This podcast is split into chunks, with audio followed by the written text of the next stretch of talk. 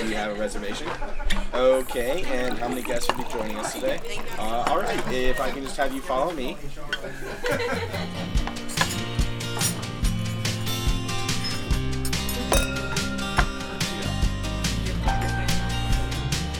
Hallo und herzlich willkommen. Schön, dass du wieder hier bist im Podcast Leaders Flow.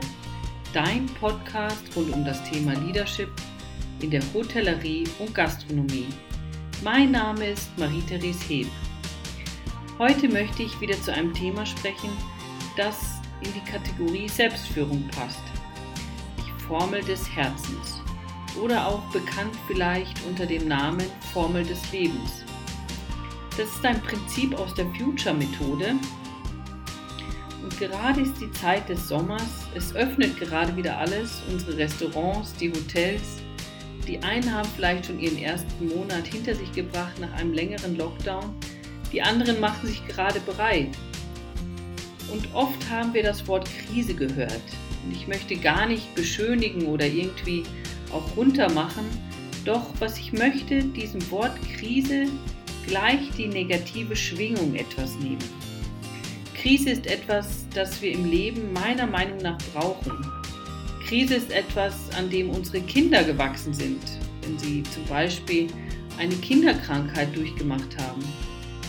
Oder auch wenn ich auf mein Leben zurückblicke und mir meine sogenannten Meilensteine im Leben anschaue, kann ich heute sagen, dass ich dankbar bin, dass es so passiert ist, wie es passiert ist, dass ich durch eine Krise gegangen bin. Und wir Menschen sind alle in Entwicklungen, sind alle auf dem Weg. Und auf diesem Weg, diesem Wachstum machen wir Krisen durch. Wir entwickeln uns dadurch weiter und unsere Energie wird sich weiterentwickeln. Wir werden anders sein in 100, 200, 300 Jahren und in Wahrheit ist es so, wenn wir wieder mal unsere Kinder ansehen, die sind schon so anders. Die haben sich schon so weiterentwickelt. Die sind schon die nächste Generation, die nächste Entwicklungsstufe. Und das ist doch toll, oder? Was vielleicht auch wichtig ist, so in, in dem Bezug auf Krise oder die Formel des Herzens, ähm, schauen wir uns mal die Zugvögel an, die von Deutschland, Österreich oder gar von Skandinavien nach Afrika hinunterfliegen.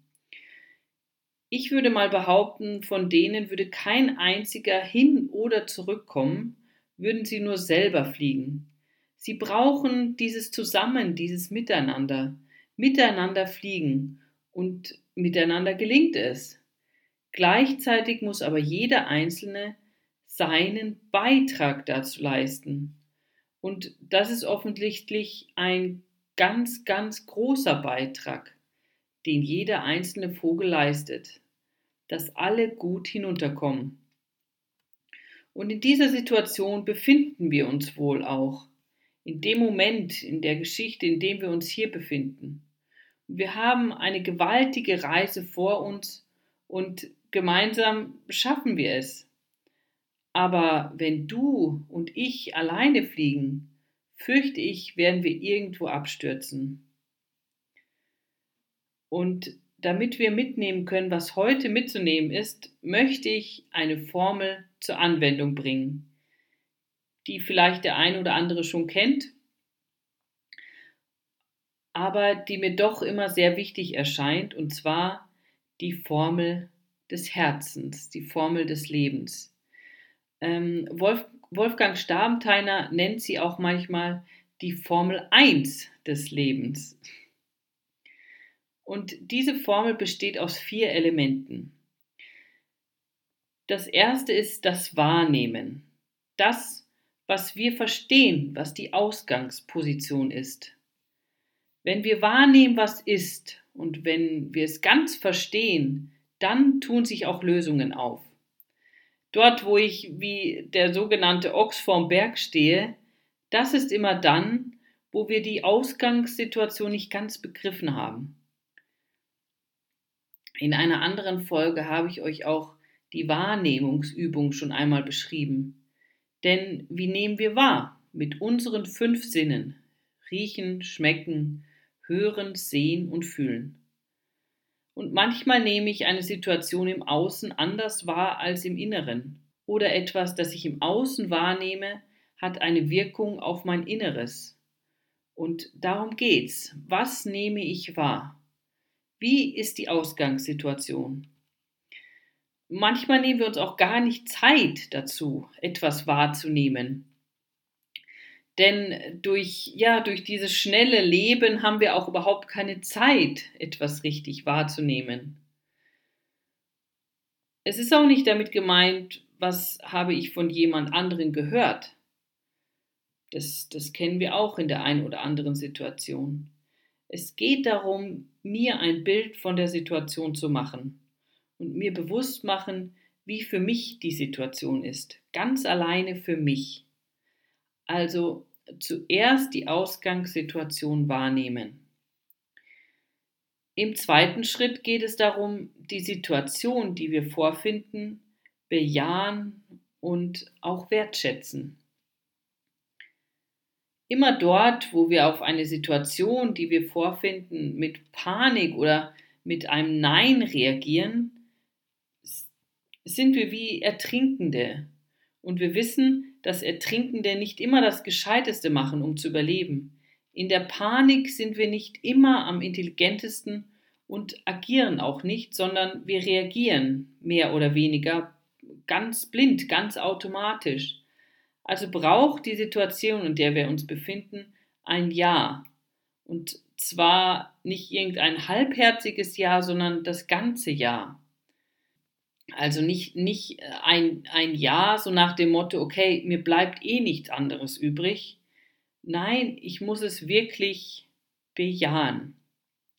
Es geht auch darum, die Chancen darinnen zu sehen und das Gute, das da drinnen ist, zu sehen. Und das ist manchmal auch gar nicht einfach. Also ich glaube, also ich glaube oder ich bin eigentlich fest davon überzeugt, auch wenn wir das in dem Moment dann nicht wirklich sehen, in der Krise liegt irgendwo der Keim fürs Neue, für das Nächste. Also schau einmal hin, was es ist, damit wir diese Situation, in der wir uns befinden, bejahen können und sie auch wertschätzen können. Also die Aufmerksamkeit auf das Positive lenken. Das bedeutet auch wieder nicht, dass ich alles beschönigen muss. Nein, sondern die Situation annehmen und bejahen, um nicht Opfer, sondern Gestalter zu sein.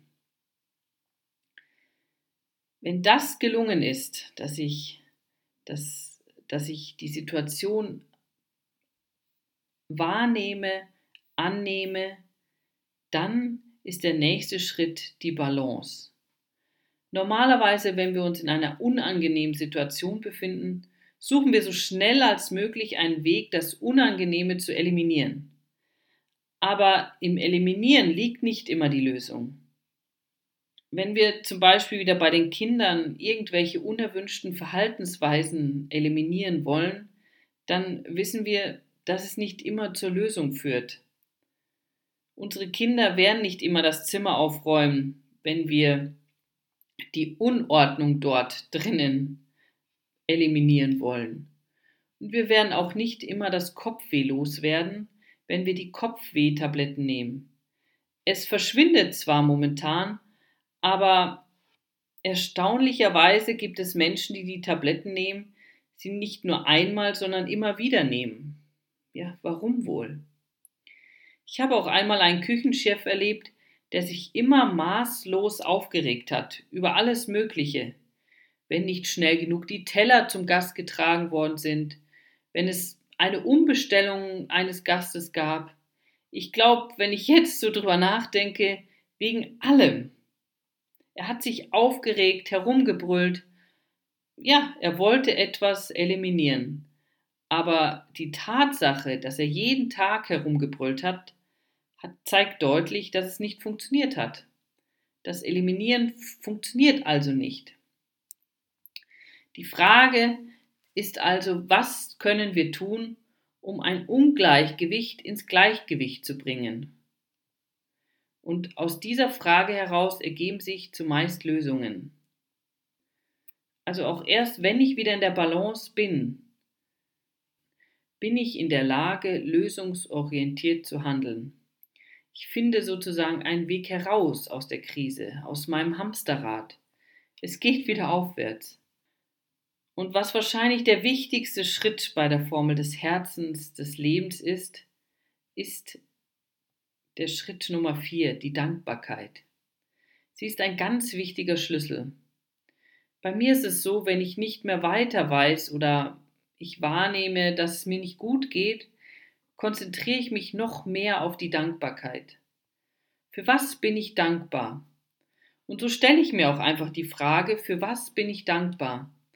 Und das müssen nicht immer große Dinge sein oder, äh, oder meistens kommt dann auch gleich am Anfang so banale Dinge, ähm, wie ich bin dankbar, dass ich und meine Familie gesund sind. Aber meiner Meinung nach ist das so der erste Schritt.